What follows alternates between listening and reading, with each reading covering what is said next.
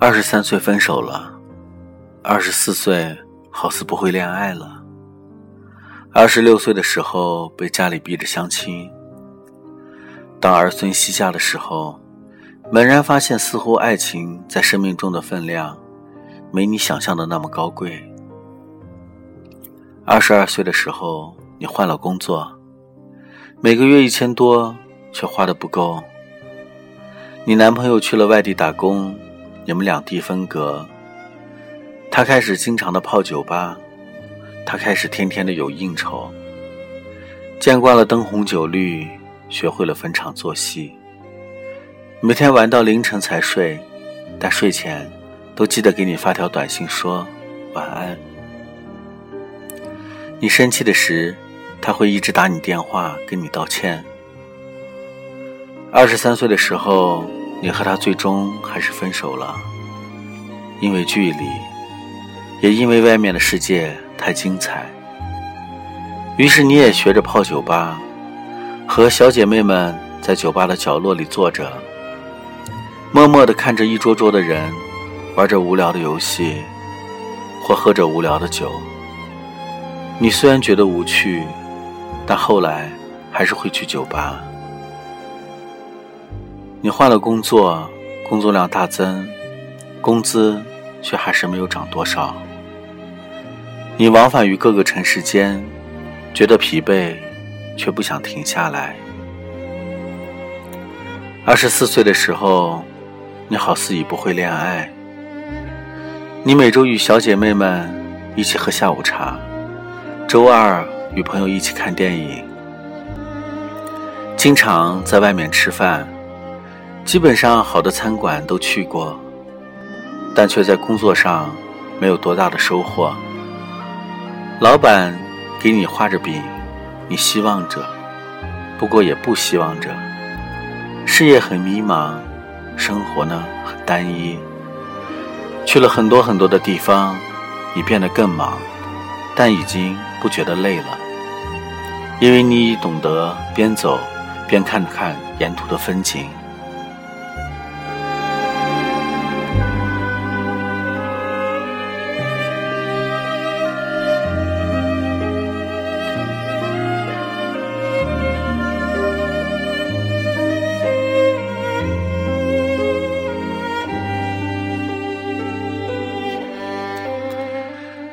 二十五岁的时候，你想停下来休息一下。你碰到了一个男孩子，他让你觉得很温暖，你好像恋爱了。但是男孩子有他的纪念日，你不在他的故事里。他对你好像很不错，可是却永远不会记得主动跟你说晚安。他也爱泡吧，有很多兄弟，而你却大多不认识。他也没有来得及见你的那些朋友。他总是不冷不热，你对他来说可有可无。他的 QQ 永远都是隐身的，你的照片永远不会出现在他的空间里。他说感情是两个人的事，原来他不敢让别人见证两个人的幸福或者不幸吧。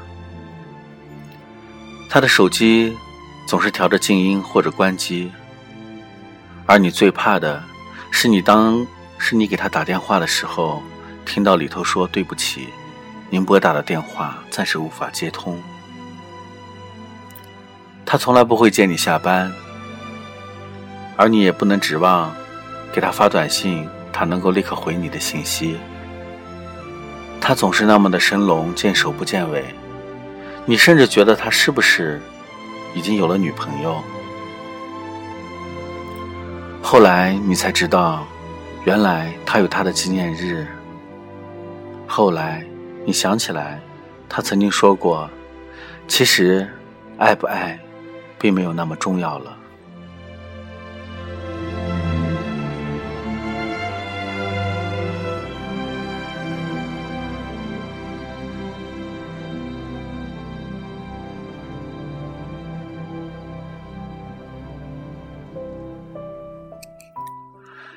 有一天，你的钥匙掉了，打了好多电话给他都没有人接，原来还在泡吧。你很生气，因为他开始发短信的时候告诉你他已经回家了。你很伤心，因为你在电话里哭，他没有一句安慰你的话。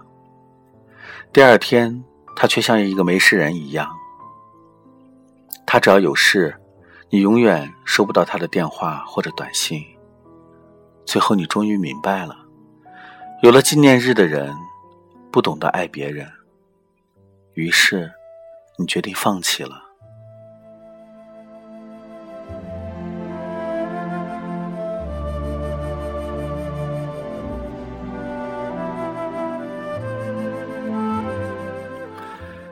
二十六岁的时候，你家里人开始催你结婚，你开始去相亲。爸妈很喜欢他们朋友的孩子，要你们交往，于是你们开始交往了。你甚至无法形容出对方的容貌，因为当你们每次见面后离别的时候，你都对他没有什么印象。原来，你也不再懂得爱别人了。于是，你结婚了。结婚后，你才发现，爱一个人其实没有那么重要。你有了孩子，你所有的心思都放在了孩子的身上。二十七岁的时候，你碰到了你的前男友。原来他也结婚了，跟了他的纪念日女友。你发现他穿的很没有品味，变得更黑了。你费解自己以前怎么会喜欢上他。你终于见到了他的纪念日女友，原来对方很不起眼。你终于明白，原来是你太把自己当回事儿。原来你什么都不是。二十八岁的时候。你已经淡忘了所有的与爱情相关的东西，你开始算着如何提前还贷。你和你老公计划着换套再大点的房子，能让双方老人家能够经常的来住段时间。你开始发愁孩子的教育问题，因为你又有了一个女儿。此时你工作稳定，你以为你永远不会为了谁洗衣做饭。可是你现在下了班，每天还是会去菜市场买菜，只记得讨价还价。偶尔，老公带你去吃一次西餐，你还觉得他浪费钱，而你再也不会大手大脚的花钱，但却保持着一年一次的旅游。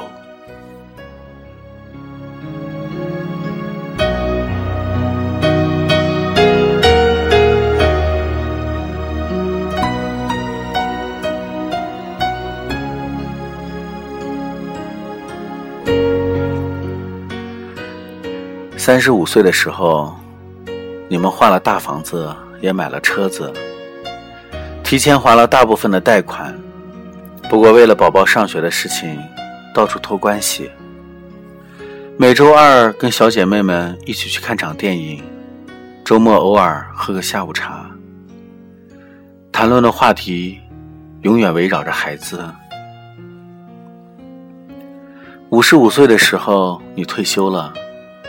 和老伴一起回老家开了一个小店，家里有个院子，种些花花草草，还种些自己爱吃的菜。你家有个池塘，傍晚你家老头子总会在葡萄树下钓鱼。儿子在国外定居了，女儿也做妈妈了，每个月回来看你们一次。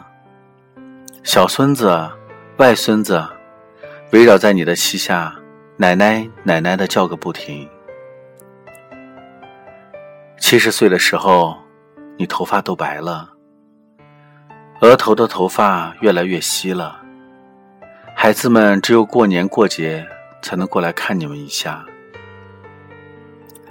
你盼望着过节，越来越黏糊着你家老头，却总是看他不顺眼。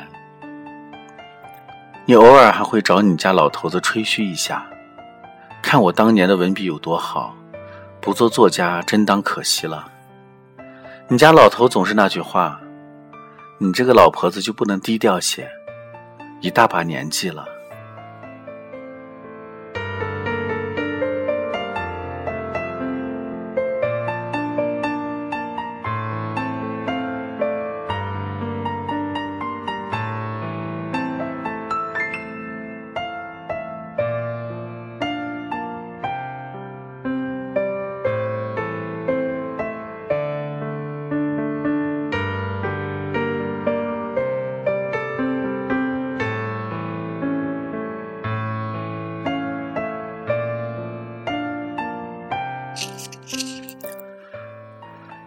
生命的轮回即将结束的时候，你不知道爱情在生命中的分量。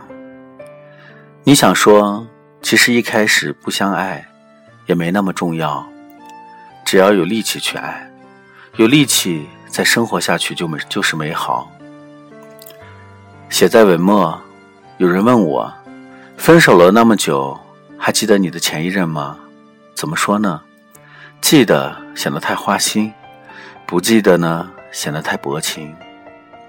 其实我觉得，那个人就好比我走过路边，撞上了一个电线杆，很痛。以后我走路都会绕着电线杆走，可能很久以后我都不记得撞了有多痛了。可是，那个电线杆永远都在。